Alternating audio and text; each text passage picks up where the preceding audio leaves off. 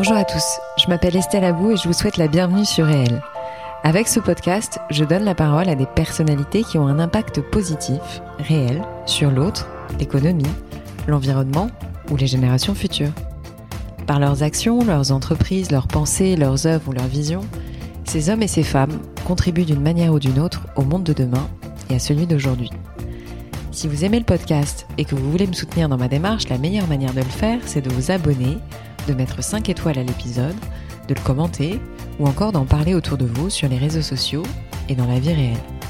Alors je vous souhaite une très bonne écoute et on y va. Jessica, je suis contente de t'avoir avec moi. Euh, tu es à New York, donc c'est une interview à distance. Euh, sans plus tarder, donc tu t'appelles Jessica Lederman. On se connaît pour la petite introduction depuis très longtemps. Euh, nous sommes amis.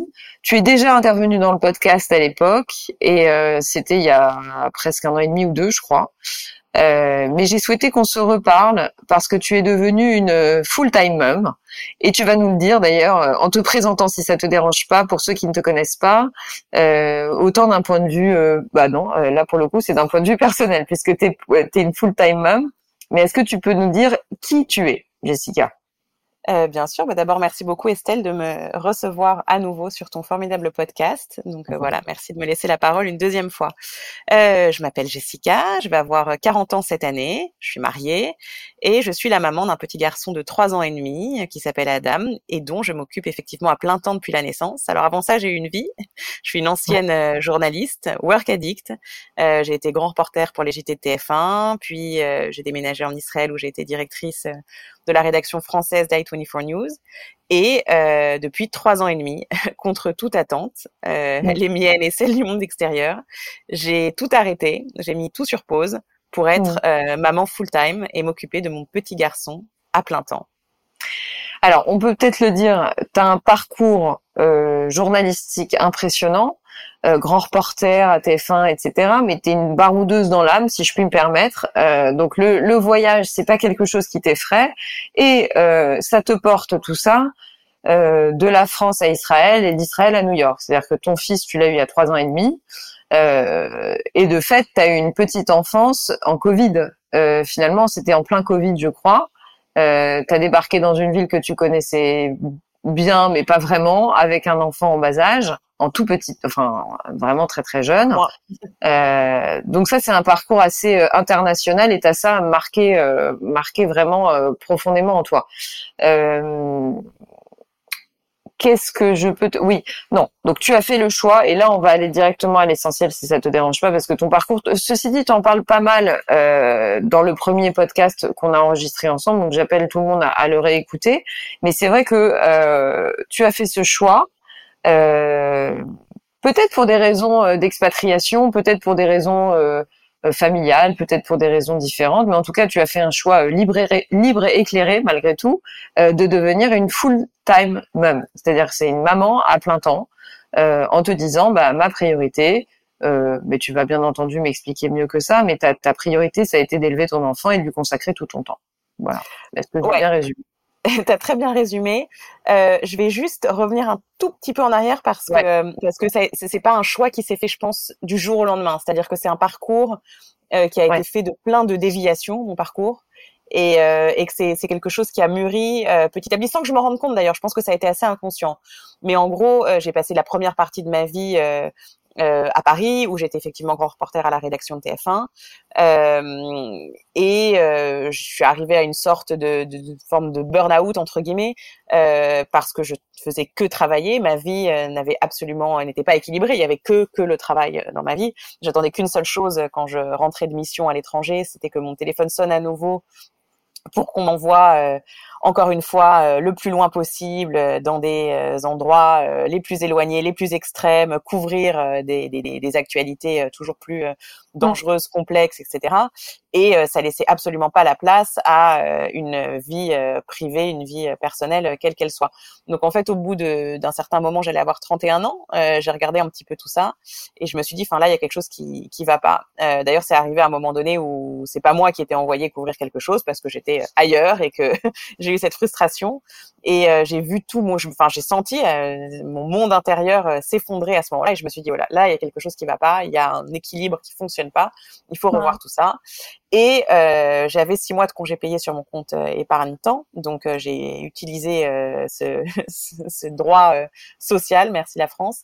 je suis allée voir ma boss qui à ce moment-là est un petit peu tombée de sa chaise parce que je suis passée de la Jessica qui qui prend pas un week-end de peur de rater une mission à l'étranger à écoute voilà euh, Catherine euh, j'ai envie de prendre une année pour moi euh, j'ai six mois de congé payé à prendre je vais rajouter six mois et je vais aller passer cette année en Israël et euh, elle m'a dit, écoute, euh, bon, elle, a été très surprise évidemment, mais elle m'a dit, écoute, je, je, suis heureuse que tu que tu que tu le fasses, mais promets-moi que tu rencontres pas ni l'homme de ta vie, ni le job de ta vie, et que tu reviens ici. Évidemment, oui, mmh. c'est sûr que je reviens.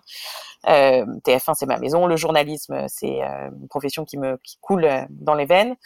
Euh, voilà, j'ai besoin de juste euh, me, me, recentrer, me reconcentrer. Je vais partir en Israël, je vais apprendre l'hébreu, je vais me faire des contacts, je vais voyager dans la région, je reviendrai encore plus solide, euh, avoir encore plus de cordes à mon arc dans, dans mon parcours de, de, reporter international.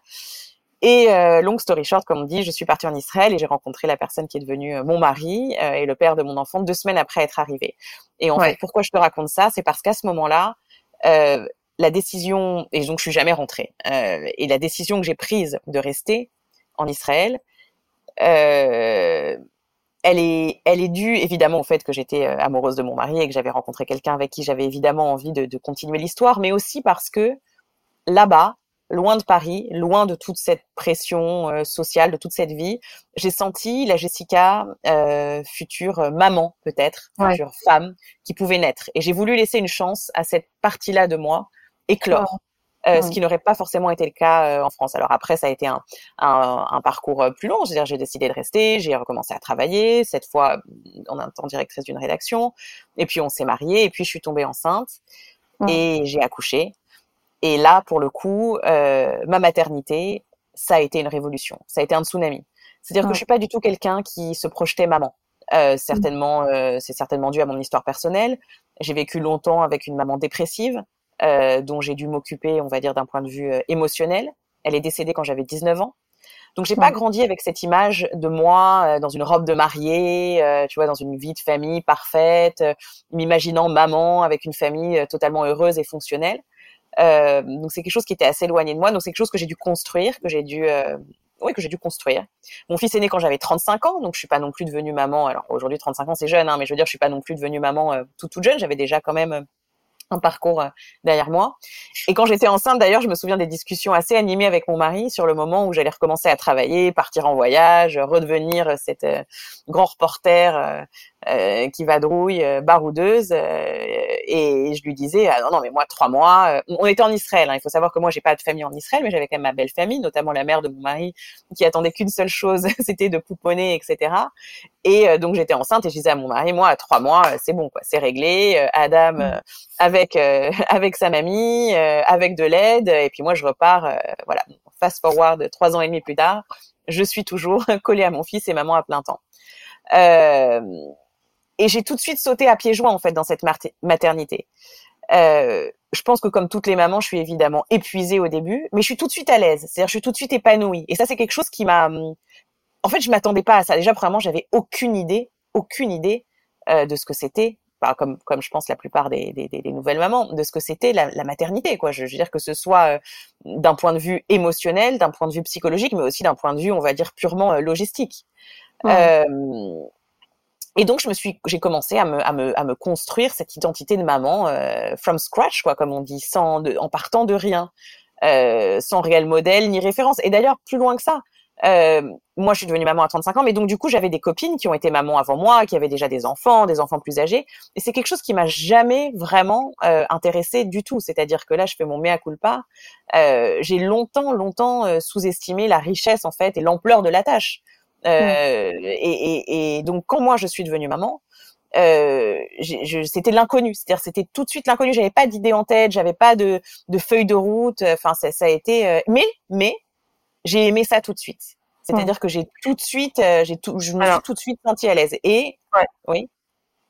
Non, mais du coup, attends, parce que j'aimerais quand même revenir là-dessus, c'est que euh, sur cette surprise, et finalement, on, moi, on me l'avait dit aussi, enfin, c'est mon conjoint qui me l'avait dit, le père de mon fils, euh, pareil, je faisais des plans sur la comète quand euh, j'étais enceinte en lui disant oui, alors j'aurai deux nounous, euh, je ferai ci, je vais rebosser, ta ta ta ta ta ta. Et moi aussi, finalement, j'ai été prise de court par moi-même et je suis plongée, j'ai plongé à 100% là-dedans. Mais ce que j'aimerais qu'on on, fouille un peu ensemble, c'est les causes et les conséquences, si tu veux, de ce choix, parce que finalement, ça reste un choix, parce que finalement, on, on a tout un choix. Enfin oui, euh, c'est quelque chose qui nous surpasse cette envie d'être maman et de, de, s'occuper de son enfant, mais euh, avec le recul, parce que là finalement tu as un peu de recul, il a trois ans et demi aujourd'hui ton fils, peut-être qu'on peut aller euh, un peu plus profondément dans cette cause, tu vois ce que je veux dire, enfin ce qui t'a ce qui t'a mu, enfin ce qui vraiment t'a mobilisé là-dessus je pense qu'il y a eu deux étapes. Je pense qu'il y a eu la première en Israël parce qu'on a déménagé d'Israël à New York quand Adam avait cinq mois. Donc et, et, et, ça, ça a eu une conséquence sur mon choix aussi. Euh, mais on va dire que les premiers cinq mois en Israël, euh, où là je découvre vraiment la maternité, je pense que ça a été euh, ça a été une vraie révolution euh, émotionnelle. C'est-à-dire que j'ai été immédiatement attachée à ce petit être euh, à un niveau que j'ai jamais, enfin que j'aurais jamais pu soupçonner.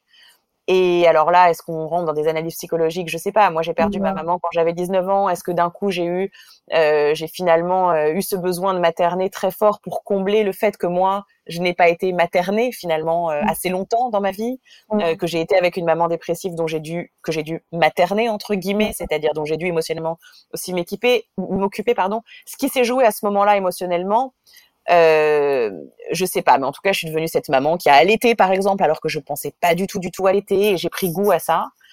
Euh, et puis, on a déménagé à New York. C'est-à-dire que quand Adam avait cinq mois, Déjà, mon mari est arrivé, Adam avait trois mois, il m'a dit on doit être à New York dans deux mois. J'ai dit, enfin là, quand même, c'est compliqué. Euh, Adam avait un reflux sévère, donc je dormais pas. Il vivait sur moi dans le porte-bébé.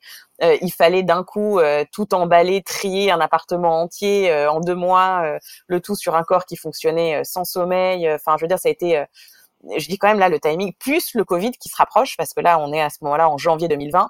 Euh, je dis enfin là ok il y aura y a jamais de vrai bon timing dans la vie mais là quand même on est particulièrement dans un mauvais timing il a insisté. Je lui en, je lui en suis aujourd'hui reconnaissant parce que je pense qu'il a bien fait et on est parti. Et donc on arrive à New York, euh, dans un New York en plein lockdown où il n'est pas possible d'avoir d'aide à ce moment-là. On déménage littéralement en mars 2020.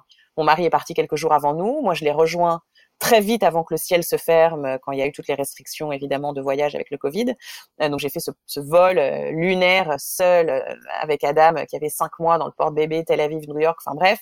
Et donc on arrive à New York en plein Covid et donc à ce moment-là, c'est en ça, je pense qu'il y a la première, la première raison, elle est tout simplement circonstancielle, c'est-à-dire que euh, on ne peut pas avoir d'aide. À ce moment-là, dans les immeubles à New York, on ne peut pas avoir d'aide. Ils, interdisent d'avoir des personnes extérieures en fait qui rentrent dans les buildings.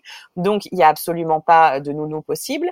Les crèches, les, c'est pas les daycare. Alors, il faut savoir qu'à New York, on est dans un système où, tout ça est privé de toute façon, mais sont fermés. Donc, on n'a pas de famille, on est tout seul. Donc là, de toute façon, jusqu'à jusqu'aux 12 mois d'Adam à peu près, jusqu'à la première, toute la première année d'Adam, je suis euh, seule avec lui et euh, je, je, en fait, je m'éclate vraiment.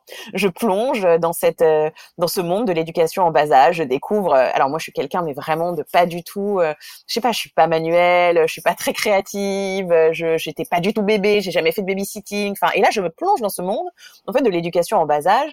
et j'adore ça. je découvre un monde d'activités que tu peux faire à la maison. Je, je me découvre une patience que j'ai jamais eu de ma vie. Euh, je me découvre très gaga alors que j'ai jamais été comme ça. Tu vois, j'étais plutôt euh, un peu garçon manqué sur le terrain. On va à la guerre. Enfin, euh, je me, je suis pas du tout. Par exemple, tu vois, j'ai toujours été euh, inquiète quand j'étais enceinte. Je ne voulais pas avoir de fille parce que j'avais peur d'avoir une fille. Je me disais, oh, mais si j'ai une fille, mais je vais rien lui transmettre de féminin. Comment je vais l'habiller? Je suis pas du tout. Tu vois, je suis, je suis beaucoup plus. Euh, je suis brute, quoi. Je suis brutale. Je suis, je suis, et, et, et, je me sentais dans ma tête plus à l'aise avec un garçon. J'ai là un garçon, donc j'étais très heureuse, mais voilà, j'étais pas du tout là-dedans et j'ai plongé dans ce monde-là et, et j'ai eu euh, euh, beaucoup beaucoup de plaisir. Je pense que c'est venu aussi du fait que je me retrouverais, je me retrouvais à ce moment, à ce moment-là plus vraiment euh, ailleurs en fait. C'est-à-dire que je trouve, bon, c'est un, un autre, sujet, mais la société à ce moment-là, enfin tout, tout ce monde qui nous entoure me, me correspondait plus, je ne m'y je m'y retrouvais plus. Et j'ai découvert aux côtés de mon enfant quelque chose qui, bah ouais, qui me faisait du bien en fait, et, et qui m'a vraiment intéressée. Et puis je me suis dit, j'ai quand même consacré une large partie de ma vie à ma construction personnelle, mes études. Après le bac, j'ai fait huit ans d'études, prépa HEC, le SCP, euh, Sciences Po. Je suis partie étudier à Columbia. Ma vie professionnelle, elle, elle a pris, euh, enfin, elle était au centre de ma vie pendant dix ans. Euh, mon couple, ensuite, j'ai passé du temps aussi à, à m'occuper de mon couple, à construire ma vie, euh, ma vie de couple en Israël. Je me suis dit, je peux quand même consacrer au moins le même temps à la plus grande aventure de ma vie, qui est d'être maman. donc, ça a commencé à germer, à germer comme ça. Et mmh. puis, euh, mais, mais ça n'a pas été aussi simple que ça, parce que euh, quand Adam a eu un an et qu'on à New York, on a commencé à avoir la possibilité de, de, de, de, reprendre des gens pour nous aider. Dans les, je me suis dit bon, ça y est, c'est le moment quoi. Ça fait un an, euh, il faut que je que je trouve de l'aide. Donc j'ai commencé. Les daycares n'avaient pas encore, donc les crèches n'avaient pas encore rouvert. En tout cas, pas celles qui étaient à côté de chez nous, pas dans les conditions que, qui me qui me qui me convenait. Les enfants devaient porter des masques, ils sortaient pas du tout. Enfin, c'est très compliqué. Donc je me suis dit ok, je vais essayer de trouver de l'aide à la maison, une nounou. Euh, et puis moi, je me remets à bosser, etc. Puis là, j'ai commencé à interviewer des nounous, une, deux, cinq, dix, quinze, vingt, et impossible, impossible, ça ça, ça colle pas. Et euh, mais je me force en fait. Je me dis mais non, c'est pas possible. Euh, il faut que il faut que tu te remettes à travailler. C'est ça la vie. Tu peux pas toi, avec tout ton parcours, avec tes études, avec ta vie professionnelle, te dire que tu vas ne faire que ça, que tu ne vas être que maman à plein temps. Ce n'est pas possible. Ça ne colle pas. Que, vont dire les gens? Que va dire ma famille? Euh, Et donc là, je me mets la pression. Je finis par trouver quelqu'un. Et alors là, Kata, je lui colle au basque H24. C'est-à-dire que la nana, je ne la lâche pas en fait. Je suis tout le temps derrière elle. Euh, à New York, ce qui est génial, alors on parle juste une petite parenthèse sur la différence entre la France et les États-Unis. Euh, aux États-Unis, l'école n'est vraiment obligatoire et, et complètement publique qu'à partir de 5 ans. Donc l'équivalent, on va dire, de la troisième maternelle. Il commence à y avoir des programmes publics euh, plus tôt, à 4 ans, ce qu'ils appellent Pre-K for All, mais avant, c'est essentiellement un système euh, de prise en charge de l'enfant qui est privé. Donc beaucoup mm. plus de mamans dans la société sont mamans à plein temps, parfois par choix, parfois par obligation, mais en tout cas, tu es entouré de beaucoup, beaucoup plus de mamans à plein temps. Donc, je découvre aussi ce monde où au parc, la semaine, dans les playgrounds, euh, les aires de jeu, je suis avec des mamans. Il y a beaucoup d'activités qui sont faites. Pas des nounous, je suis aussi. Il y a des nounous aussi, mais il y a aussi beaucoup de mamans. Euh, il y a beaucoup d'activités pour les enfants la semaine, c'est-à-dire que comme les comme il n'y a pas de crèche publique, etc. Il y a des, des, des ce qu'on appelle des cours. C'est plus, on va dire, euh, l'occasion de se retrouver avec d'autres mamans et d'autres enfants du même âge. Mais je me retrouve avec Adam euh, qui prend des cours de musique à Central Park, de body movement, de, tu vois, pour les petits. Il a 12 mois. à Central Park, enfin c'est génial. Il y a des activités sensorielles, il y a des, des, des, des plein d'animateurs qui viennent chanter dans les parcs pour les enfants. En plus, on était encore sur le Covid, donc c'était beaucoup dehors. Euh, bon, bref, il y a plein plein de choses qui sont organisées pour les enfants la semaine, donc je découvre ce monde et ça me plaît. Et donc cette nounou qu'on vient de d'engager, euh, je lui colle au basque en fait tout le temps. Elle fait peur et elle se casse. elle se casse, exactement. elle se casse. Au bout de très peu de temps, au bout de trois quatre semaines, elle pète un plan en fait. Elle me dit mais en fait, enfin, tu penses que je fais mal mon travail, donc je m'en vais en fait. T'es tout le temps là. Et, et, en fait, je dis, mais non, en fait, c'est juste que j'ai envie d'être avec mon enfant et que j'ai envie de vivre ces moments-là avec lui et que euh, tu as raison. Il va falloir que j'en parle à mon mari, mais je crois que je suis pas dans la bonne configuration. Et donc, évidemment, la question euh, financière se pose parce que voilà, on est à New York, est-ce qu'on peut faire ce choix? Donc, je lui en parle, je dis, voilà, j'ai envie de, de m'occuper d'Adam à plein temps pendant toute sa petite enfance jusqu'à ce qu'il aille à l'école de manière euh, à plein temps, quoi, jusqu'à ce qu'il ait des journées d'école complètes j'ai envie de, de, de, faire ce choix-là. Est-ce que ton, est-ce que tu penses que c'est possible? Donc mon mari, j'en suis reconnaissante, me donne à ce moment-là la possibilité de le faire et euh, et je le fais. Mais là, euh, là, le virage à 180, il est pas simple parce que oui, c'est ça. La première bataille. Ouais, je voulais te poser des questions parce que forcément, dans tous les choix, hein, c'est le cas de tous les choix, il y a forcément une part de satisfaction et de souffrance parce que euh, enfin pas de souffrance, attention, c'est pas des souffrances, mais voilà, comment t'as ressenti les choses quand tu mets les, quand tu mets un peu en perspective euh, dans la balance euh, cette expérience-là, enfin ce, que tu vis. Euh, voilà, comment comment t'as ressenti si je devais te dire quelles sont tes plus grandes satisfactions et quelles sont tes plus grandes, j'ai pas envie de dire sacrifices parce que j'aime pas ce terme, mais voilà, il y a forcément des moments où c'est dur, quoi, tu vois. Enfin, tu nous en as un peu parlé, mais il y a aussi le euh, peut-être éventuellement le parce que française quand même de naissance, donc tu as un environnement français autour de toi, même s'il n'est pas géographiquement autour de toi, il l'est amicalement, socialement, etc. Donc tu as dû quand même ressentir un moment où tu t'es dit, attends, c'est bizarre. aux États-Unis, personne te pointe du doigt parce que tu décides d'être full-time mom. Par contre, en France, euh, ça reste encore un truc un peu bizarre où on se dit ouais pourquoi elle fait ça etc ou on va en reparler après très peu valorisé. Euh, voilà. Comment comment t'as il, y a, il y a plein de choses euh, il y a plein de choses euh, intéressantes dans, dans les questions que tu poses. Il y a beaucoup de choses à répondre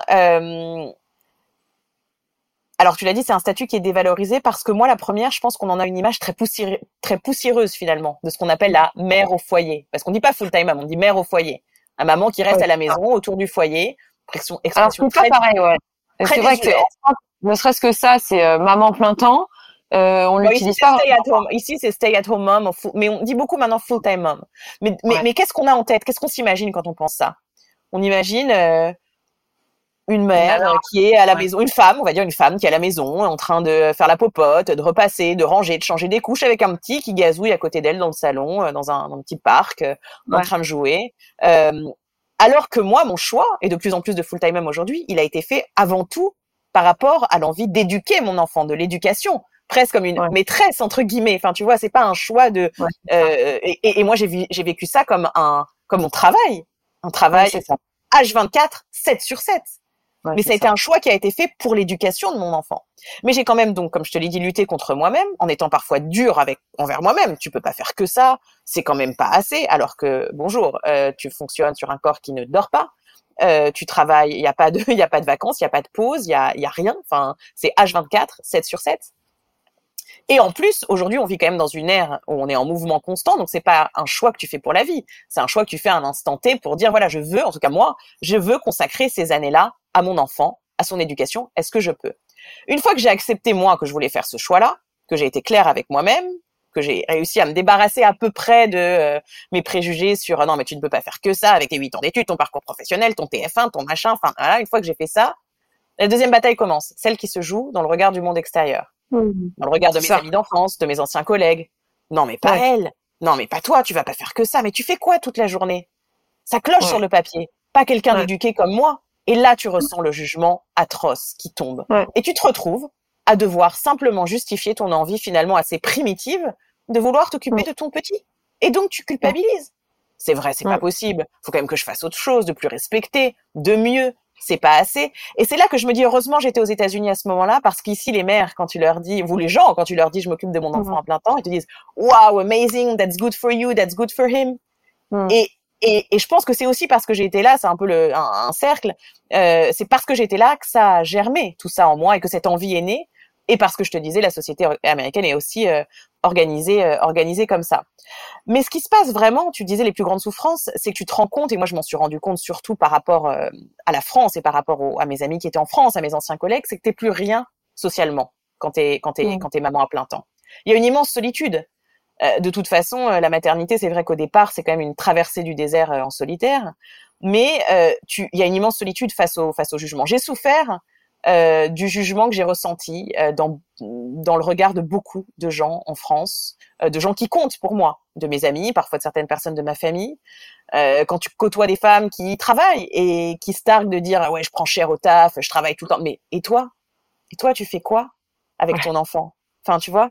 C'est, c'est et, et, tu sens le regard le regard condescendant parce que c'est dur parce que tu vis toi-même un quotidien qui est sans vacances, sans congés, sans pause, sans salaire. Les premières années, tu vis sur un manque de sommeil chronique avec toute la vulnérabilité qui accompagne tout ça. Et en plus, on te dit que ce que tu fais, c'est pas assez. On te demande si tu fais autre chose en dehors. Et toi, t'es fatigué, tu te sens seul. Tu te demandes si tout ce que tu fais avec ton enfant, c'est bien. C'est bien pour lui. Est-ce que c'est assez?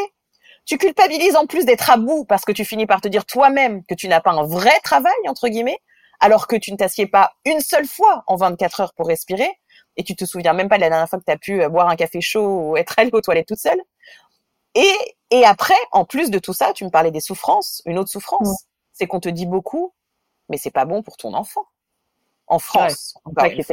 Et là, on commence à te dire, mais attends, ton enfant, il a besoin d'être dans un cadre social. Allô, l'enfant, il a 12 mois, 18 mois. Il se tape du cadre social, l'enfant, à ce moment-là. L'enfant, il a besoin d'amour, d'attention.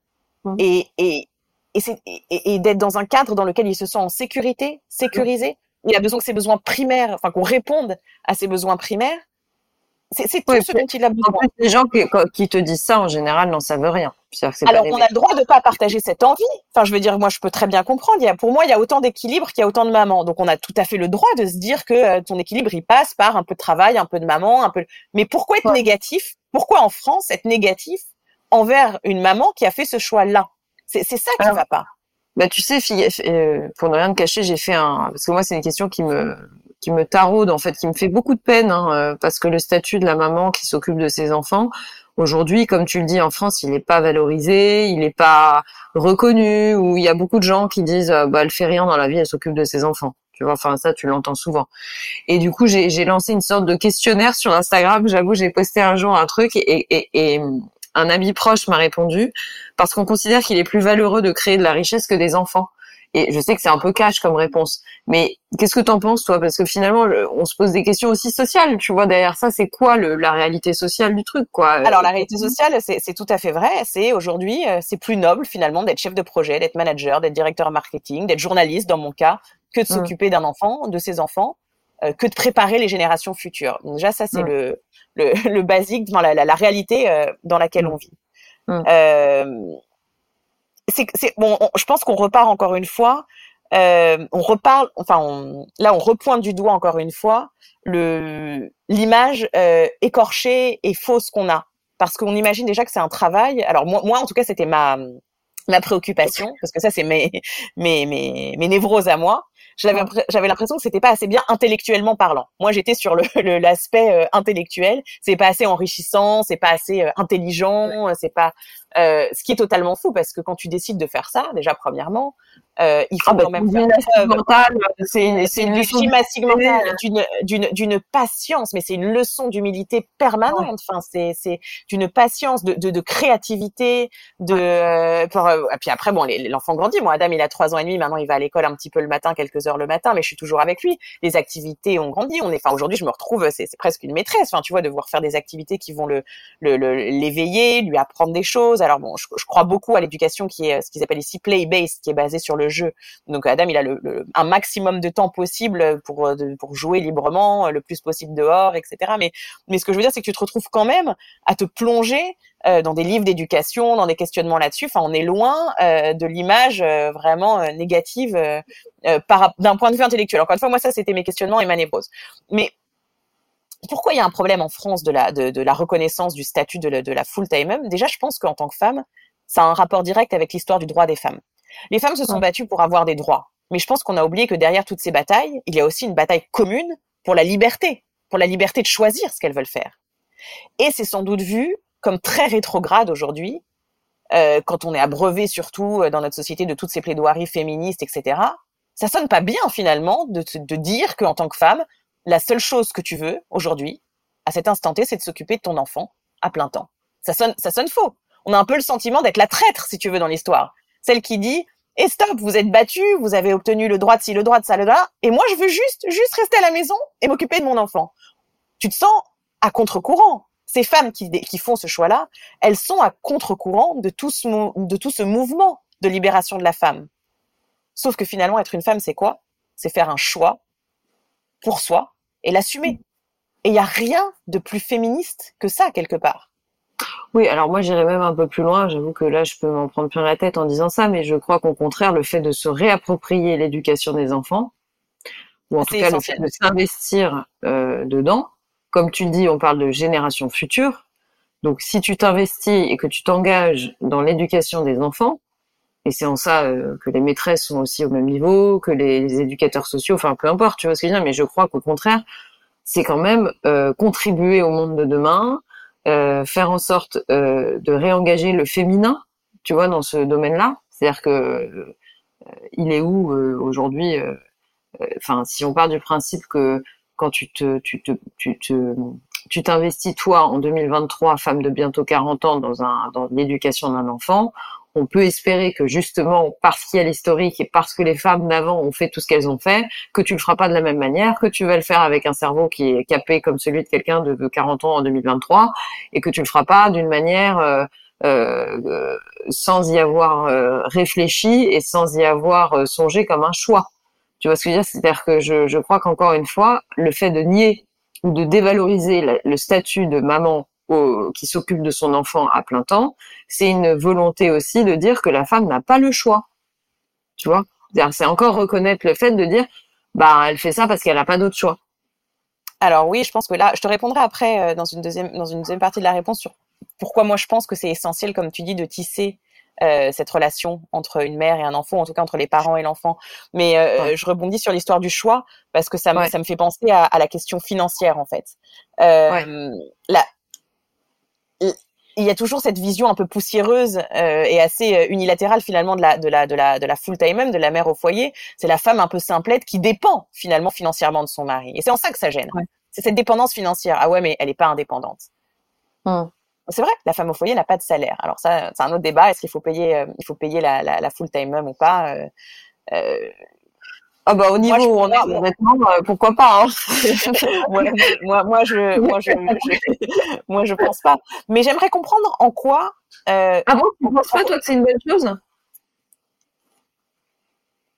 Non, non, je pense que c'est pas. Je, je, pense que avant, avant d'arriver, avant d'en arriver là, j'aimerais déjà qu'il y ait une, un, un, meilleur, euh, un plus grand respect, on va dire tout simplement. une mentalité qui évolue. Une mentalité euh, qui évolue. Mais, mais en quoi c'est un, un, gros mot? Euh, de dire euh, que euh, on est dépendant au sein d'une famille où on a choisi de s'aimer et d'élever un enfant ensemble. En quoi c'est un gros mot de dire bah oui cette femme-là à ce moment-là, elle va être dépendante de son mari parce que moi je vois ça plutôt comme une équipe, c'est-à-dire euh, il y a un salaire. Alors on, parle on parle des mères au foyer, hein, donc là c'est un investissement en fait si on fonctionne. C'est un investissement. C'est une famille qui travaille en équipe. Mm. On décide à un moment donné que cette solution, c'est la solution Ouais, exactement. Que c'est la solution qui nous va, que c'est ce dont on a envie, c'est ce dont la femme a envie. C'est On parle de femmes qui ont fait ce choix-là. Hein. Et encore une fois, je suis reconnaissante et je sais que j'ai eu la chance de pouvoir faire ce choix-là parce qu'il y a des femmes qui le veulent mais qui ne le peuvent pas. Il y a des femmes qui le peuvent et qui ne le veulent pas. Donc encore une fois, euh, le, le, la, la baseline de toute cette conversation. Hiring for your small business? If you're not looking for professionals on LinkedIn, you're looking in the wrong place. That's like looking for your car keys in a fish tank. LinkedIn helps you hire professionals you can't find anywhere else, even those who aren't actively searching for a new job but might be open to the perfect role. In a given month, over 70% of LinkedIn users don't even visit other leading job sites. So start looking in the right place. With LinkedIn, you can hire professionals like a professional. Post your free job on linkedin.com slash people today. C'est que je sais que j'ai eu la chance ouais. de pouvoir le faire et que ça a été mon choix. Mais comment je vois ça à ce moment-là? Moi, je me sens pas comme dépendante. La pauvre, elle est dépendante de son mari. Elle se débrouille pas tout seule. Elle est pas. C'est pas un gros mot. On est une famille. On est une équipe. On se concerte. On se dit voilà. Quel est le budget? C'est exactement ça. C'est quel est le budget? Mon mari a son salaire. Quel est notre budget en tant que famille pour élever notre enfant? Il y en a un qui va ramener un salaire et il y en a une qui va s'investir de sa personne, de son temps, qui va investir de sa personne, de son temps pour l'éducation de son enfant. Et mm. tout ça a un temps limité. Aujourd'hui, on est quand même dans une vie où on rentre plus à l'usine pour 50 euh, ans. On est dans une vie où les choix évoluent, on est dans des vies dynamiques. Donc, mm. euh, enfin, on a le droit de, enfin, c'est, la vie, c'est une succession de projets. On a le droit à ce moment-là, dans une famille, de faire ce choix-là, et, une femme a le droit de faire ce choix-là sans que ce soit euh, négatif, sans que ce soit une critique.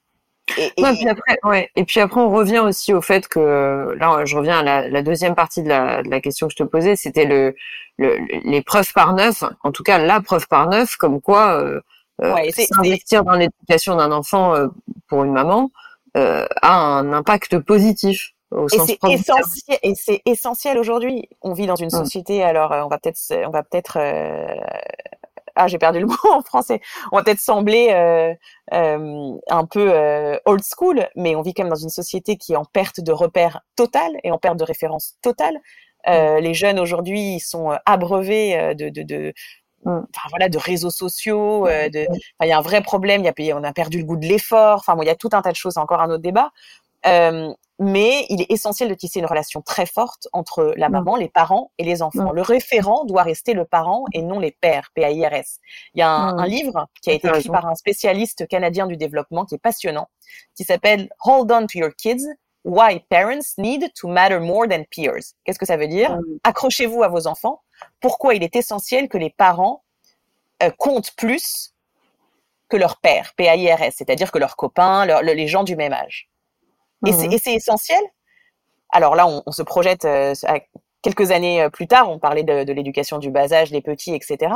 Mais il est essentiel que les parents jouent un rôle prépondérant dans le futur pour aider leurs enfants à naviguer toute cette pression et tout ce monde dans lequel ils vont vivre quand ils seront adolescents. Pour se poser les bonnes questions, pour, avoir les, pour les sécuriser, pour avoir les bonnes réponses. Et ça, ça se tisse dès l'enfance. Pourquoi? Parce que si tu as des parents qui sont présents, une mère qui est présente, tu crées une relation de confiance. Ça veut dire que l'enfant va grandir en ayant confiance en, en, ayant confiance et en lui et en ses parents. C'est-à-dire que quand va arriver l'âge de l'adolescence, entre guillemets, qui est l'âge où euh, euh, les enfants euh, vont faire des conneries, peuvent avoir peur de raconter les conneries qu'ils vont faire à, leur, à leurs parents, un enfant qui a grandi dans une famille où les parents sont présents, où il a senti que, que les parents étaient investis dans l'éducation. Bon, moi je parle, je parle de mon cas où, où je suis, j'ai créé une relation très très forte avec mon enfant j'espère qu'elle pourra euh, perdurer le plus longtemps possible. Mais quand, quand les, quand, quand, quand l'enfant se sent en confiance, il aura assez confiance pour poser toutes les questions à ses parents, euh, pour dire qu'il a fait des erreurs et savoir que euh, les parents. Alors là, on, on, se rattache un petit peu à, à l'éducation positive en fait, parce que. Euh, oui, justement. Parce que je voulais y venir, c'est-à-dire qu'il y a un modèle éducatif quand même qui implique euh, le, enfin, le statut de full-time mom ça implique quand même un modèle éducatif, c'est-à-dire que forcément, euh, vu que tu fais ça euh, toute la journée et que tu es avec ton enfant quasiment tout le temps, forcément, tu te tu te plonges dans un modèle éducatif, c'est-à-dire que tu toi-même tu t'es posé cette question. Donc on parle beaucoup d'éducation positive en ce moment, qui est bon le débat actuel en France en tout cas avec encore une fois euh, ce manque de nuances que je reproche beaucoup dans le débat, mais qui est les pour et les contre euh, de la psychologie positive, avec des gens qui connaissent pas vraiment ce que c'est que l'éducation positive, tu vois, euh, qui ont un petit peu qui disent bon bah ça veut dire que c'est permissif et puis qu'on dit non on dit non à rien et que c'est oui à tout et que voilà et ben c'est comme ça et puis il a le droit de ressentir ce qu'il veut et que la psychologie positive aujourd'hui en France a souvent été été, euh, comment dire, euh, euh, catégorisée comme une éducation dite permissive, au sens pas forcément positif du terme. Or, euh, quand on fouille un peu, et moi pour le coup là je m'y suis penchée de manière un peu plus précise et grâce à toi et grâce à aussi d'autres amis, mais on en a parlé avec Alix aussi dans mon podcast, mais c'est vrai que euh, il y a plusieurs piliers dans l'éducation positive et puis bon, on a un petit peu oublié un pilier, tu vois, en France, qui sont les limites au sens euh, les limitations pour euh, limiter, enfin en tout, cas permettre à l'enfant de, de, bien vivre ses émotions. On va dire ça comme ça. Et c'est vrai que là aujourd'hui, quand je t'entends, je me dis bah forcément elle, capée comme elle est, cultivée comme elle est, elle a forcément envie de s'interroger sur le modèle d'éducation qu'elle veut donner à son enfant. Et donc c'est pour ça que j'aimerais bien t'entendre sur ce qu'on appelle l'éducation positive euh, de ton point de vue, puisqu'en plus on a la chance de t'avoir à la fois française et américaine, hein, parce que tu vois l'éducation positive comme elle est vécue en France et celle qu'elle est euh, en France, enfin aux États-Unis, pardon, et celle qu'elle est aujourd'hui en France. Ah, c'est vrai que je me suis penchée euh, là-dessus évidemment euh, sur le tard parce que c'était pas du tout des questions euh, que, que je enfin c'était pas du tout un monde que j'imaginais qui existait même avant avant même d'être maman. Donc je me suis penchée sur ce j'ai découvert tout ça en, en étant maman. Euh, et effectivement c'est une question qui m'est qui m'est très très chère et et qui a aussi du coup un peu conditionné mon quotidien avec Adam, c'est-à-dire les activités que j'ai fait avec lui, le type de maman que je suis devenue, euh, comment j'ai, voilà, l'éducation que j'ai, que j'ai, donnée. La, la, la, première, euh, tu parlais de la différence entre la France et les États-Unis. La première chose qui me, qui me choque là, on parle, on prend le mot positif au premier sens du terme. Euh, je vis aux États-Unis, mais je reviens régulièrement euh, en France avec Adam. Et euh, l'été dernier, Adam avait euh, deux ans et demi, et c'est là que ça a commencé à me choquer. Euh, Adam, euh, on rentre en France et on va euh, dans un parc d'attractions avec des à Paris, avec des petits des petits jeux, etc. Il adore les jeux de carnaval, Adam, donc un peu des jeux de kermesse, tu sais où tu lances les balles dans les trous des animaux, où tu fais glisser une balle le long d'un le long d'un mur et il faut pas que ça tombe dans les trous. tu joues aux fléchettes, des choses comme ça. Et là, premier jeu, Le mec, il dit même pas euh, salut bonhomme, bonjour Adam, enfin rien. Euh, euh, premier truc, oh, mais il est trop petit, il va jamais y arriver. Ouais. Et là, je me dis mais c'est quoi ça? Il a deux ans et demi. Enfin, pourquoi pourquoi être si négatif pour... Alors que aux États-Unis, là c'est l'extrême inverse. Euh, you can do it, go for it, that's amazing. C'est vraiment un encouragement permanent et, et tu es entouré de, de, de remarques et de gens positifs ça s'est pas arrêté là parce que la situation que je te décris en France, elle s'est répétée plusieurs fois dans plusieurs dans plusieurs parcs tout au long de notre séjour euh, l'été dernier, à tel point qu'à un moment donné, je me suis pris la tête avec un des mecs. J'ai dit mais, pourquoi? Pourquoi euh, T'as un enfant qui arrive, qui veut juste jouer, qui veut juste, euh, prendre des risques, enfin, être un enfant en fait, explorer. Et t'es là et tout de suite tu lui dis oh, mais tu vas pas y arriver, mais non, mais attention, c'est dangereux, mais t'es trop petit, euh, mais c'est trop dur. Enfin, tu vois, déjà ce vocabulaire-là, ce champ lexical-là en France, il, il, est très négatif pour moi. Et j'ai eu euh, la chance, ça m'a très bien convenu, et j'ai eu la chance d'avoir les, les, les, yeux ouverts sur ce modèle un peu euh, américain, euh, où on est vraiment euh, dans, un, dans un modèle qui ressemble d'ailleurs au modèle israélien, puisqu'on a une famille binationale à la base et en plus on vit dans un troisième pays, mon mari est israélien, euh, où euh, on donne vraiment confiance aux enfants. Et ça a été pour moi un peu la clé de, de, du modèle d'éducation que, que j'ai choisi avec Adam, c'est la liberté. Lui donner la liberté d'être lui-même, lui laisser l'espace d'explorer, de prendre des risques.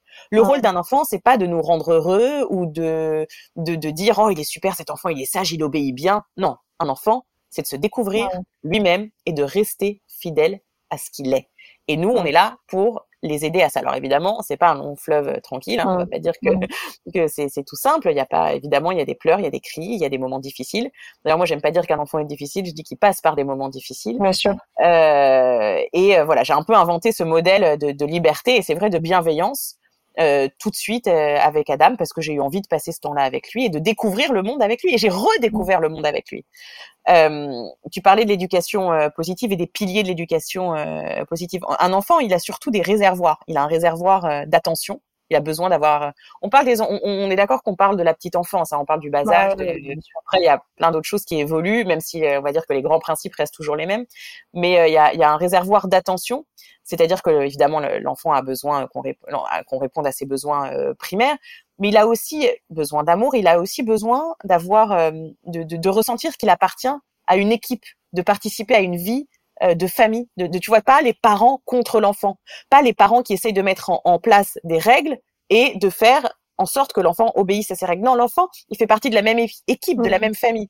D'ailleurs, euh, quand tu le vois, il a envie de débarrasser avec toi, il a envie de, passer le balai, de, laver la vaisselle, il veut faire, moi je vois, il veut faire les valises avec moi. Enfin, euh, voilà, il faut le laisser. C'est ce que les enfants aiment, c'est ce que les enfants aiment faire, et il faut les laisser participer, les inclure dans cette vie de famille. D'ailleurs, Dolto disait, euh, il faut pas une vie qui soit centrée sur l'enfant, pas en faire euh, ce qu'ils appellent un peu la kindergarchie, c'est-à-dire l'enfant roi qui décide de tout, pas centré sur l'enfant mais centré sur la famille, sur la vie de famille. Et la famille, c'est un papa, une maman, un homme, une femme, un enfant. Et donc, on, on, vit ensemble, on apprend à l'enfant à vivre dans, dans, ce monde en famille. Et puis, l'enfant, il a aussi des réservoirs de contrôle et de pouvoir, c'est-à-dire, il faut qu'ils aient des choix. T'imagines, t'es un petit enfant, et toute la journée, on te dit, non, mets pas les doigts dans la prise, non, joue pas avec l'eau, non, mets pas ça à la bouche, non, ne traverse pas la rue, non, ne fais pas ci, non, mets pas la peinture comme ci, non, n'en mets pas par terre. À un moment donné, l'enfant, il a besoin de l'entendre oui. Et comment tu, tu, leur redonnes un petit peu de, de, de, pouvoir et de contrôle en leur donnant des choix? C'est-à-dire, euh, c'est l'heure du bain. Non, non, je suis en train de jouer. Tu vas pas commencer à rentrer dans un débat, dans des négociations. L'enfant veut pas venir. Non, je suis en train de jouer. non, c'est l'heure du bain. C'est comme ça, c'est l'heure du bain. Donc maintenant, tu as deux options soit tu viens tout seul jusqu'à la salle de bain, soit je vais venir te prendre, te porter et t'emmener toi-même aux mains. Qu'est-ce que tu décides? Alors je te dis pas que ça marche tout de suite, hein, mais euh, voilà, ça c'est redonner un petit peu le, le, pouvoir et le, et le contrôle aux enfants. Les limites c'est très très important parce que ils sont tout nouveaux, nos petits enfants, ils explorent, euh, ils oublient parfois les choses qui sont dangereuses. C'est à nous évidemment de leur rappeler. Mais le grand principe de l'éducation positive pour poser les limites, c'est pas les punitions comme dans l'éducation plus classique, mais c'est les conséquences. Qu'est-ce que ça veut dire les conséquences? Je te donne un exemple très euh, très très très concret. Euh, il y a ce week-end, il y a quelques jours, on était on était au, dans un parc d'attractions avec Adam et on est en train de faire la queue pour aller à un manège et on est les premiers dans la dans la queue du manège et il trouve euh, la manière dont on ouvre euh, la petite porte, la petite barrière pour euh, pour pour accéder au manège. Et donc je lui dis attention, c'est très intelligent de ta part d'avoir trouvé comment ça s'ouvrait, mais on n'a pas le droit de faire ça parce que premièrement c'est le travail du monsieur qui, qui, qui est ici, et deuxièmement tu vois le manège il est en route, donc si on ouvre la porte et qu'on se glisse, on risque et qu'on se glisse à l'intérieur de de l'espace où il y a le manège, ça, ça, on peut se faire mal, donc ça c'est interdit, on peut pas le faire. Il le refait une deuxième fois. Je lui rappelle la règle, je lui dis Alam, la règle c'est de pas toucher à ça quand on décide de participer à une activité, de visiter un endroit, un lieu public, il y a des règles à respecter. On n'est jamais obligé d'être ici. On n'est jamais obligé de visiter le musée, de visiter cet espace, de faire ce manège. Mais si on décide de le faire, on doit respecter les règles. Hmm. Donc si tu t'arrêtes pas, on sera obligé de parler, de partir, pardon. Si tu t'arrêtes pas, on sera obligé de partir. L'autre alternative, c'est quoi? C'est la menace de la récompense ou de la punition. Si tu t'arrêtes pas, pas de dessert ce soir. Ou si tu t'arrêtes pas, pas de dessin animé ou pas de cadeau. Quel rapport? Enfin, tu vois, c'est ça la différence entre la conséquence et la punition. Conséquence, cause, conséquence. Si tu ne t'arrêtes pas, on sera obligé de partir. Punition, récompense, etc. Si tu t'arrêtes pas, pas de dessin animé ce soir, pas de télé. L'enfant crée à ce moment-là des, des, des, connexions qui ne vont pas l'aider à, à se construire et à comprendre comment, enfin, à construire son, sa manière d'être au monde. Adam l'a refait une troisième fois ce jour-là et on est parti. La troisième fois euh, qu'il a ouvert la porte, il m'a regardé, il a rouvert la porte, je lui ai dit chérie, je t'ai déjà prévenu deux fois, mais encore une fois, sans crier, sans euh, voilà, ah sans menacer, euh, dans le calme, mais dans la fermeté. Je t'ai déjà expliqué pourquoi. On est ici, il y a des règles à respecter. On n'a pas pu respecter la règle cette fois, on va être obligé de partir. Et on est parti. Évidemment qu'Adam a pleuré. Évidemment que ça a pris du temps. Évidemment qu'il y a eu un moment difficile, que voilà. Mais c'est quelque chose dont il pourra se souvenir. Alors, la, la, la, la différence entre la, punition et les, et les, et les conséquences. Euh, alors, tu pourras couper là parce que je me suis, euh, je me suis perdue dans mon dans mon explication. Ouais, ouais t'inquiète. Euh, la différence entre la, la punition et les conséquences, c'est que la punition, elle est plus pour les parents. Parce qu'avec la punition, avec la menace de la punition, tu vas avoir une réaction immédiate c'est sûr que quand tu menaces l'enfant, entre guillemets, menace, quand tu dis à l'enfant euh, ce soir euh, pas de dessert ou pas de glace après ou pas de dessin animé, il risque de s'arrêter tout de suite. Ça c'est vrai, que c'est beaucoup plus efficace. Avec l'éducation positive et l'utilisation des conséquences, ça peut prendre plus de temps. C'est vrai que ça nécessite plus de patience. C'est vrai que la crise, les pleurs peuvent durer plus longtemps. Mais en tout cas, ça va aider l'enfant dans sa manière de se construire et d'être au monde, parce que petit à petit, il va comprendre l'histoire des règles. Et ça, c'est valable pour tout, euh, que ce soit dans des activités que l'enfant fait, que ce soit à des anniversaires, que ce soit à l'école, c'est toujours pareil. Euh, je vois Adam aujourd'hui, ça a pris du temps. On est parti de très très très très loin sur c'est parce que c'est un enfant qui a beaucoup de d'envie de, faire les choses tout seul euh, en permanence, etc. Quand on participe à des activités, il va euh, souvent euh, attraper le truc des mains de la, du moniteur ou de la monitrice pour se servir tout seul ou pour voilà, il veut aller prendre la canne à pêche tout seul quand on va faire la pêche au canard.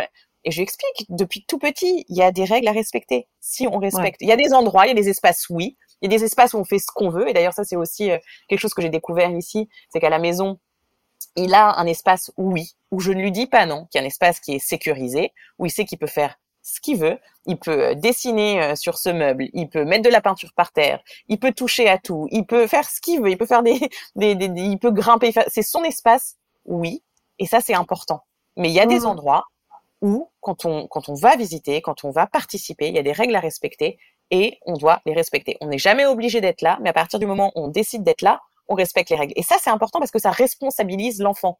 Alors que la menace de la punition, euh, de privation euh, de euh, dessert, de cadeaux, de dessins animés, elle responsabilise pas du tout, du tout, du tout l'enfant. Et c'est en ça que moi j'ai adhéré à, à, la, à, cette forme d'éducation, d'éducation positive. Ça, c'est les grands principes. parce que ça m'a convenu, et aussi peut-être parce que j'avais le temps. Je, on va pas se mentir, comme je te le disais, c'est une éducation qui demande quand même beaucoup de patience. Oui, la punition euh, était peut-être liée aussi à, à, des femmes euh, qui ont pas le temps, qui arrivent à 8 heures le soir. Enfin, tu vois ce que je veux dire? C'est-à-dire que je, je, crois quand même qu'il y a un sujet de temps, il y a un sujet de d'énergie. Entièrement, on est entièrement. Voilà, mais euh, ok, maintenant, euh, ça n'enlève pas que même si tu manques de temps et même si, si tu manques d'énergie, ce qui est souvent le cas des parents, eh ben, il y a un moment, tu peux aussi prendre un peu de recul sur ce que tu fais. C'est-à-dire que les automatismes d'antan sont peut-être pas les automatismes d'aujourd'hui. tu vois, c'est marrant, c'est peut-être en ça, c'est peut-être en ça que la mère au foyer aussi, euh, la mère au foyer. Tu vois, même moi je le dis, mais la, la full time a peut-être quelque chose euh, à apporter parce que du fait que ce soit euh, notre travail principal, notre tâche principale, on a plus de disponibilité, on a plus de temps de cerveau disponible, comme disait quelqu'un. Euh, mais mais on a on a on est plus euh, prompt, on va dire, on a plus de patience, plus de temps, et et on a peut-être plus d'insight. Je sais pas parce que finalement, euh, tu veux que je dise, je crois que c'est aussi un sujet de soi par rapport à soi, euh, quel que soit le, le, le...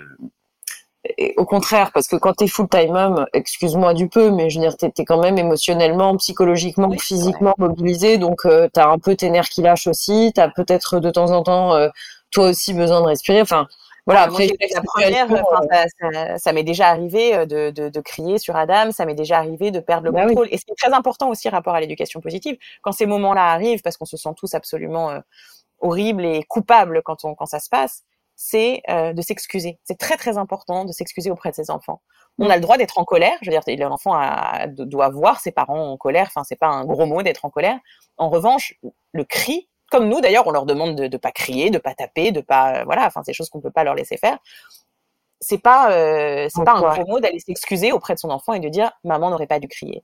J'ai été en colère, j'aurais dû euh, me mettre dans mon coin ou j'aurais dû moi aller dans mon cozy corner, c'est ce qu'on appelle ici aux États-Unis le cozy corner, c'est-à-dire un endroit de la maison où ton enfant se sent pas le bien.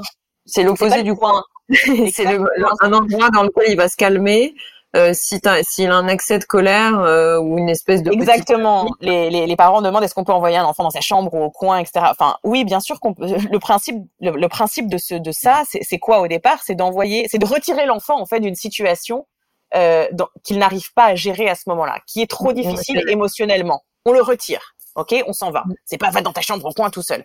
On le retire de cette situation on l'accompagne on le met dans un endroit, on le place dans un endroit où il se sent bien, où il peut se ressourcer. Adam, il a par exemple un coin dans sa chambre, un petit endroit dans sa chambre où il a des livres à disposition. Et quand il est en colère et qu'on le, quand il y a quelque chose qui se passe, euh, qui se passe mal, il va dans cet endroit et tout de suite, il ouvre un livre en particulier qu'il adore, où il y a des flaps, des trucs à, soulever. Il adore ce livre et, et ça le calme. D'un coup, j'entends plus rien plus de pleurs, plus de cris, et il revient comme neuf. Et ça, c'est très très important. Euh, Jessica, on va on va pas tarder à se quitter parce que euh, je sais que tu es un peu prise euh, par le temps. Euh, on, on, on, peut résumer éventuellement en quelques lignes. Est-ce que tu as des choses à ajouter? Est-ce que tu veux rappeler des points saillants de notre échange? Est-ce que ce que tu veux Carte blanche. Carte blanche, ouais, j'en ai des choses à dire. Euh... Non, mais il y a forcément des choses qu'on, parce que c'est des débats, euh, on pourrait en parler pendant des heures. Hein, on n'a pas, on n'a pas beaucoup parlé de la différence entre, pour le coup, entre la France et la différence profonde de, de. Euh... Mais ouais, mais c'est compliqué parce qu'il y a Ouais, il y a autant un point de vue social aux États-Unis, c'est-à-dire qu'il y, y, y a le regard que les Américains peuvent porter sur la full-time mom et également le regard des Américains sur l'éducation positive. Il y a deux volets. Donc euh, moi, j'aimerais plutôt t'entendre sur l'aspect, euh, euh, tu vois, position de la femme, en tout cas euh, statut social de la mère euh, qui s'occupe de son enfant à plein temps aux États-Unis versus France je pense que j'ai réussi à faire cette trajectoire de maman-là et à prendre cette décision-là parce que j'étais ici et parce que je me suis sentie, euh, je ne me suis pas sentie jugée en fait ici à aucun moment. Et que le modèle euh, on va dire d'éducation, mais sans, sans parler d'éducation positive, etc. Mais la manière dont les parents euh, passent du temps avec leurs enfants ici, les activités qui sont proposées aux enfants, aux familles, euh, moi, non, mais ça, on en a parlé toutes les deux, ouais. C'est-à-dire bah, qu'il y a quand même une idée euh, centrale, ouais, dans le truc. Moi, je voulais quand même, parce que ça, on en a parlé, mais en off, enfin, en tout cas, quand on se parlait toutes les deux, il y a quand même un sujet de fond. Euh, en France, on a l'impression, en tout cas majoritairement, on a un peu le sentiment que les parents veulent se débarrasser entre guillemets, mais c'est pas méchant quand je dis ça. Il n'y a pas de jugement de valeur, mais c'est vrai qu'on a une tendance à dire euh, où est le premier, la première destination où quelqu'un va pouvoir s'occuper de mon fils ou de, mon, ou de ma fille ou de mes enfants. Euh, il y a un sujet de temps accordé aux enfants.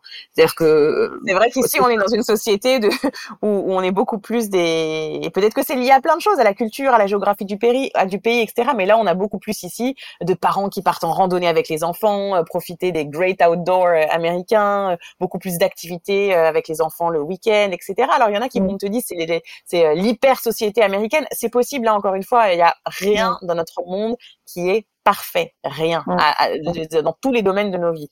Il y aura toujours des avantages et des inconvénients, et il suffit juste de, de, faire sa propre tambouille et de prendre le meilleur de tous les mondes qui te conviennent. Nous, c'est ce qu'on fait parce que j'ai un mari israélien, que je suis française, qu'on vit à New York, donc on a un peu de, toutes les cultures. Euh, mais c'est vrai que ici, comme en Israël d'ailleurs, il y a une volonté de passer la famille. La famille a un, rôle euh, prépondérant.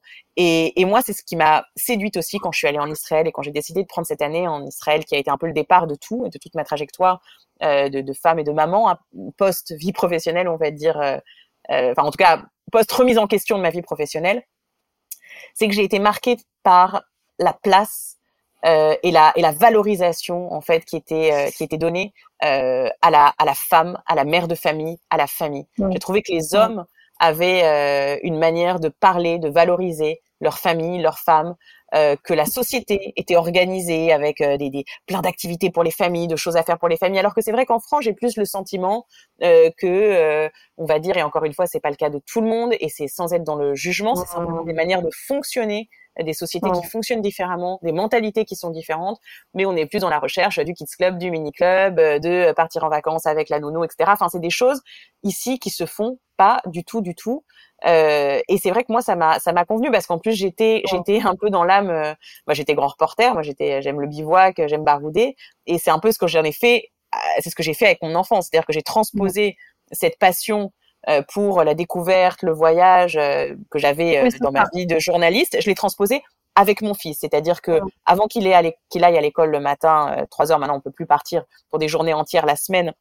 On fait des choses l'après-midi, mais avant ça, les trois années pleines que j'ai passées avec lui, je l'ai embarqué partout. Et d'ailleurs, maintenant, il me dit, maman, j'adore nos journées d'aventure. Je prends la voiture, on va faire des randonnées, on va découvrir des lacs. On est allé camper, on est allé, j'ai loué des petites, euh, des petits, euh, des petites cabines avec lui euh, au bord de criques pour aller jouer dans la nature. Je crois aussi beaucoup, beaucoup, beaucoup, beaucoup. C'est encore un autre débat mais euh, à l'importance de la nature et des espaces verts et du temps passé dehors euh, pour un enfant, euh, surtout surtout dans cette société où les écrans, tout ça, enfin c'est les enfants ont besoin de se ressourcer, mais comme nous, comme nous, ça nous fait du bien quand on va respirer au bord de l'eau ou dans une forêt. Les enfants, c'est pareil. Un enfant qui s'ennuie, un enfant qui pleurniche, un enfant qui qui est pas bien, qui est anxieux, qui est triste, tu le mets dehors, un bâton de la terre, de l'eau, des feuilles, mais mais mais il respire quoi. Donc euh, voilà, enfin je, je, je, j'ai découvert tout ça ici parce que moi je suis très parisienne à la base. Euh, je suis très scolaire. J'ai toujours vécu dans un appartement à Paris. Euh, j'ai fait huit ans d'études. Je suis très, même si j'aimais, j'ai tout de suite aimé le terrain. Le, le, le j'ai, j'ai aimé les, j'ai, j'ai effectivement aimé les voyages au point que j'en ai fait mon métier. Mais je suis quand même à la base très citadine. J'ai découvert ici euh, une autre une autre vie et une autre une autre manière de, de, de passer du temps avec ses enfants. À tel point que mes copines aujourd'hui à Paris me prennent vraiment pour une pour une dingo hein et je me disent mais c'est trop c'est euh, voilà t'es tout le temps en vadrouille ici c'est assez commun en fait et c'est assez euh, euh, voilà c'est vrai que quand quand arrive la fin de la semaine les parents ils se demandent euh, voilà quelle randonnée tu vas faire qu'est-ce que tu fais ce week-end avec les enfants euh, ou c'est un sujet alors que j'ai pas l'impression que ce soit le même type on va dire, d'activité et de mentalité euh, en France. Et j'adore. Bah, j'adore parce que moins de trucs à faire. Mais malheureusement, encore une fois, je pense que c'est un sujet social parce que quand arrive le week-end, effectivement, bon, ça commence un peu à évoluer, je le pense. Mais euh, je trouve qu'il y y a peu de choses à faire finalement quand tu as un enfant de moins de 5 ans à Paris, à part aller au square ou à part aller au parc. Il n'y a pas tant de trucs que ça, tu vois dire, c'est-à-dire que euh, tu peux, euh, si tu as une démarche active et que tu veux vraiment trouver des trucs à faire avec tes enfants, tu peux. Mais c'est vrai qu'après combiner euh, à la difficulté alors, je pense, euh, ouais, je pense, je pense qu'il y a beaucoup de, je pense qu'il y a quand même des choses à faire. Je pense qu'il y a beaucoup de choses à faire si tu, si tu commences à sortir, à explorer d'autres mondes. Le problème, c'est que tu vas être un petit peu la seule à le faire et que du coup, enfin, tu bah vois, tu vas, tu vas, ça va un peu, ça va un peu dénoter parce que c'est vrai que Paris, moi, j'aime aller à Paris, par exemple, avec Adam. Euh, pour tout l'aspect culturel, qui a peut-être moins ici, et encore on vit à New York, on est quand même dans une ville où il y a quand même beaucoup euh, de musées, de théâtre, où la vie culturelle est quand même assez euh, développée. Évidemment, euh, la société est organisée encore une fois différemment. Je pense que ce sont des mentalités différentes. Il y a des gens qui peuvent accrocher, pas accrocher. Moi, il se trouve que ça m'a convenu et je pense que ça a contribué énormément à la manière dont j'ai construit euh, mon identité de maman et ma feuille de route. Moi, j'ai adoré euh, cette possibilité d'aller explorer euh, la nature avec Adam. J'ai adoré la possibilité. Et peut-être que je l'ai fait aussi parce que c'est pas mon pays finalement, mais que peut-être que si j'étais restée à Paris, j'aurais eu aussi. c'est peut-être aussi l'avantage en fait de l'expatriation. Euh, c'est que tu es dans un endroit un peu nouveau et que donc du coup tu as cette envie de découvrir, de de visiter. Euh, si peut-être que si j'avais été à Paris, euh, j'aurais eu le sentiment que je connaissais déjà tout et j'aurais toujours de toute façon opté pour la facilité de voir plus les copains avec les enfants, etc. Et du coup, du coup, ce qui est marrant, c'est que comme je ne vis pas à Paris, quand je viens à Paris avec Adam, je fais ma vraie touriste avec lui et que je lui fais faire toutes les toutes les visites touristiques. Ouais, Bon, Jessica, on va se quitter. Euh, en tout cas, l'objectif de cet échange, c'était quand même de redorer le blason de nos chères mamans qui s'occupent de leurs enfants à plein temps, parce que c'est quand même mon objectif premier euh, en, en échangeant Je pense qu'il faut, il faut changer les mentalités profondément et être maman à plein temps. Chez les femmes. Oh, exactement. Autant les, exactement, autant chez les hommes que chez les femmes. Et on en parlait tout à l'heure sur l'histoire du, l'histoire, l'histoire du droit des femmes. C'est pas parce qu'on a le le droit aujourd'hui. C'est pas parce qu'on a plus de droits, c'est pas parce qu'on a plus d'accès euh, à certains postes, à certaines fonctions auxquelles on n'avait pas accès avant, qu'on n'a plus le droit de faire le choix d'être centré sur sa famille. C'est pas un gros mot. C'est pas un je voulais te dire. non, mais après, c'est trahir. Un débat, euh, ouais, mais enfin après, c'est un débat que j'ai eu avec pas mal d'invités ici, mais euh, principalement, je pense à, à l'interview que j'ai faite de Camille Fez que je t'invite à écouter à l'occasion, où elle dit euh, c'est le patriarcat qui nous a dit que pour être euh, libre, il fallait faire comme les hommes en fait. Tu vois ce que je veux dire? Donc au final, euh, il y a peut-être ça aussi à prendre en ligne de compte. moi, en tout cas, j'aimerais le souligner en, fin d'échange avec toi parce que le fait de, vouloir être carriériste, le fait de vouloir de gagner de l'argent, le fait d'être indépendant, bah tout ça pour moi, ça reste quand même effectivement une étape fondamentale et je suis ravie, heureuse et je signe et, et resigne euh, l'évolution que ça a pu apporter euh, dans notre société. Mais c'est vrai que euh, l'avoir de manière idiomatique et de manière systémique, c'est dangereux parce qu'en fait, on considère que c'est la seule voie pour être libre et indépendant. Or, je crois foncièrement qu'on peut avoir éprouvé, et je l'espère, une forme de liberté, une forme d'indépendance dans le choix d'être maman à plein temps, en se disant qu'on contribue aussi à la société en ne créant pas de la richesse, mais en créant des enfants et en les éduquant, en tout cas en les élevant. Voilà. Je pense que c'est même essentiel ce que tu dis. Euh, nos enfants ont besoin de nous. Nos enfants ont besoin de valeurs. Mm. Regarde-nous. Mm. On est, enfin moi en tout cas, moi je mm. suis perdue dans la société aujourd'hui. Je m'y retrouve plus du tout. C'est aussi pour ça que, et moi c'est aussi pour ça que et moi c'est aussi pour ça que j'ai fait des pas de côté et que je me suis plus retrouvée euh, dans beaucoup de de, de, valeurs et d'exigences, de, de, enfin surtout dans les valeurs, dans ce qu'aujourd'hui, t'imagines nos enfants, ils vont aller à l'école, on va leur expliquer qu'il faut avoir le goût de l'effort, qu'il faut étudier, qu'il faut truc, et ils vont voir des espèces de youtubeuses de 12 ans et demi qui vont gagner des millions euh, en se filmant, faire des tutos beauté. À quel moment nos enfants vont reprendre le goût des, des, des, de l'effort, le goût des valeurs? Enfin, c'est essentiel. Donc nos enfants ont besoin de nous parce qu'on est dans une société qui est compliquée, qui est vraiment compliquée. Si nous, adultes, euh, on est euh, déprimé, euh, qu'on a du mal à se retrouver, qu'on a du mal à retrouver nos voies, qu'il y a plus en plus d'adultes, qu'il y a de plus en plus d'adultes qui qui changent de vie, qui changent de parcours. On a tellement de possibilités, tellement de choix, trop de choix parfois tue le choix.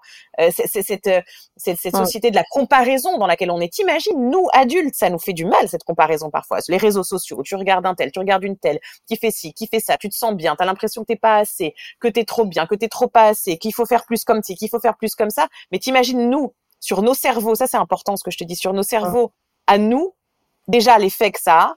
T'imagines sur le cerveau des enfants, tu sais que le cerveau évolue jusqu'à l'âge de 25 ans. Tu sais que le cerveau n'est pas fini avant l'âge de 25 ans.